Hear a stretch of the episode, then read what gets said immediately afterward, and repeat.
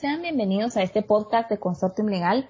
Mi nombre es Cristina Sandoval y soy asociada senior de la práctica de salud y seguridad ocupacional en Consortium Legal Guatemala. Hoy se abordará el tema de inspecciones en materia de salud y seguridad ocupacional a cargo del Ministerio de Trabajo y Previsión Social, Instituto Guatemalteco de Seguridad Social y Ministerio de Salud Pública y Asistencia Social.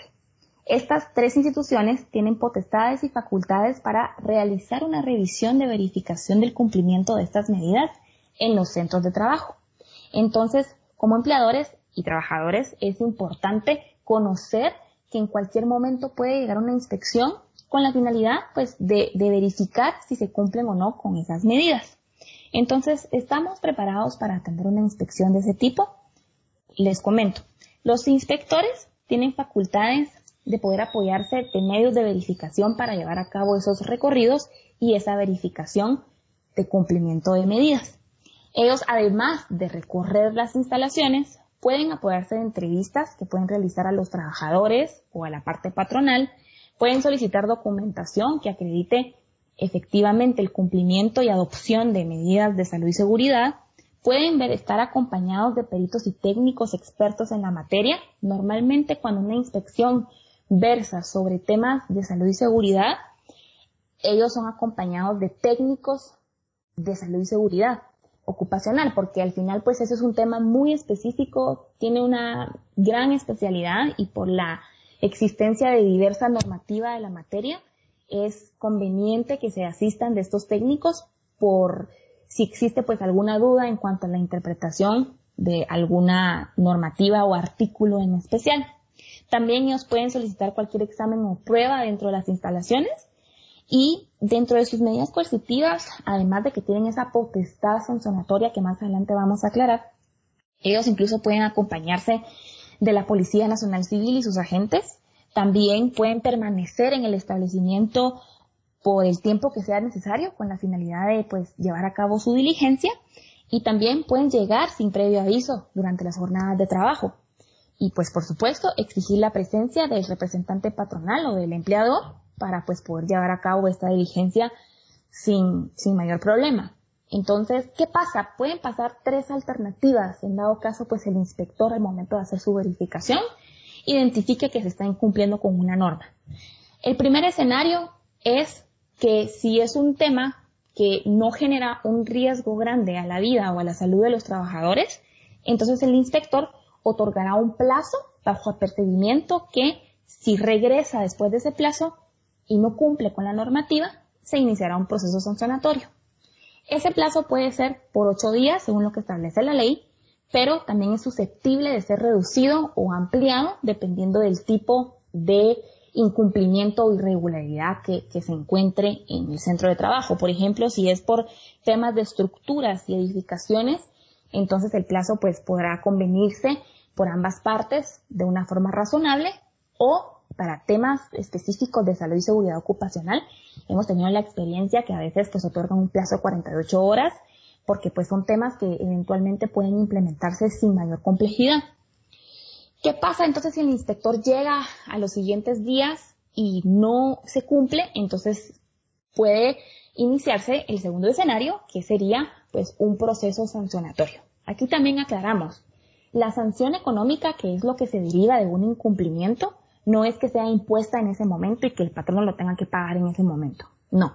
Se levanta un acta eh, de la diligencia y el, inspector eleva ese expediente con todas las pruebas que se eh, realizaron y se obtuvieron durante esa diligencia para que el inspector general de la circunscripción territorial de ese departamento inicie su proceso sancionatorio como tal y se imponga pues la multa económica bajo apercibimiento, por supuesto, de cumplir con el, el incumplimiento, valga la redundancia, o con ese requerimiento que el inspector identificó en ese recorrido o visita. Importante, dentro de ese proceso sancionatorio se puede comprobar que el patrón no cumplió con la irregularidad y pues la multa en ese caso puede ser reducida hasta un 50%. El tercer escenario es si existe derivado de ese incumplimiento que identificó el inspector un riesgo inminente a la vida, salud o integridad de los empleados, tiene la potestad de clausurar temporalmente algún área o local de trabajo con la finalidad de que se corrija el incumplimiento. Esa misma potestad también la tienen los, los personeros del Ministerio de Salud, también quienes serían eventualmente acompañados por personas de los juzgados municipales, oficiales y agentes que, que pues también tienen esa potestad.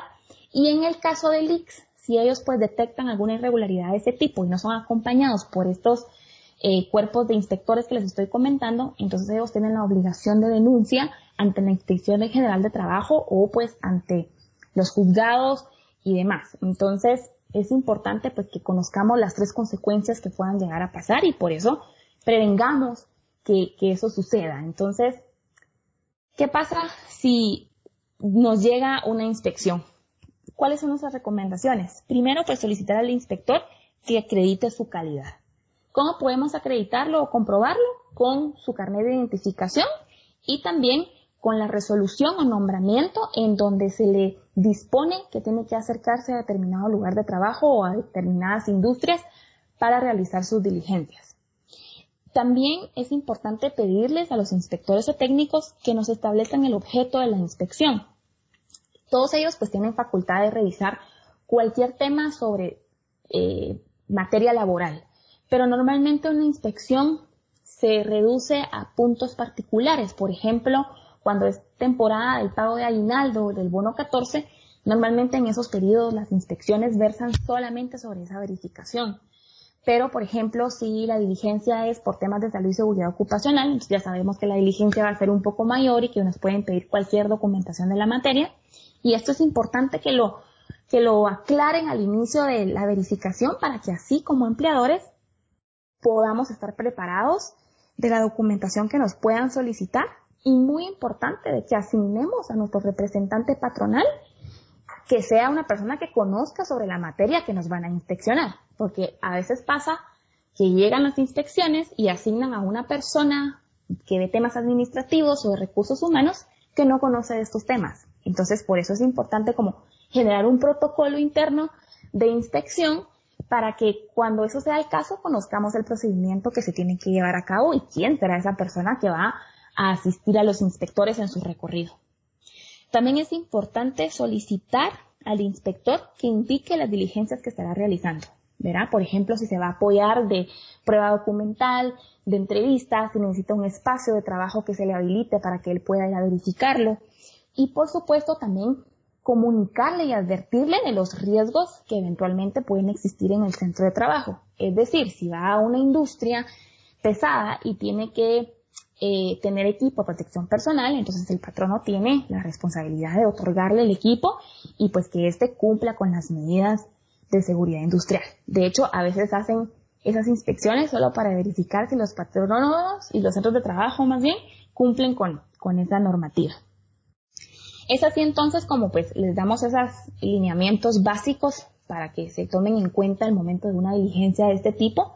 También, y por último, muy importante es darle lectura íntegra al acta que eh, los inspectores emiten al finalizar la diligencia.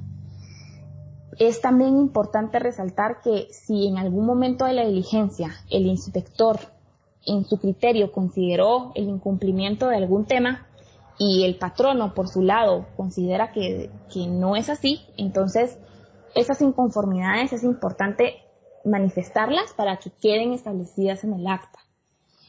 No, en esas diligencias tampoco se busca llegar a un acuerdo o que exista pues una resolución final, porque esta acta eventualmente lo único que hace es iniciar un proceso. Entonces es importante que en caso de cualquier inconformidad, punto importante, observación, cualquier tema que considere el patrono pues que sea de interés y sea sobre la materia, se haga constar y se deje documentado en el acta porque eventualmente esto servirá para el proceso sancionatorio que eventualmente tenga que eh, decidirse y versarse ante el inspector de trabajo. Por último, además de recomendarles la existencia de, ese protocolo que les comenté, es siempre pues estar pendientes de, de todas las disposiciones de esta materia que pues si se han dado cuenta han sido reformadas constantemente, por ejemplo la guía de identificación de riesgos laborales por COVID emitida por el IX, que está, lo pueden encontrar ustedes en la página web. es constantemente actualizada, así que les sugiero siempre ir revisando esas actualizaciones para implementarlas adecuadamente en nuestros centros de trabajo y principalmente pues cumplir con estas medidas, no solo para estar preparados para una inspección, sino también pues para prever por la salud de nuestros trabajadores. Esperamos que pues este podcast haya sido de su interés y con gusto estaremos publicando más adelante más temas sobre esta materia. Hasta la próxima.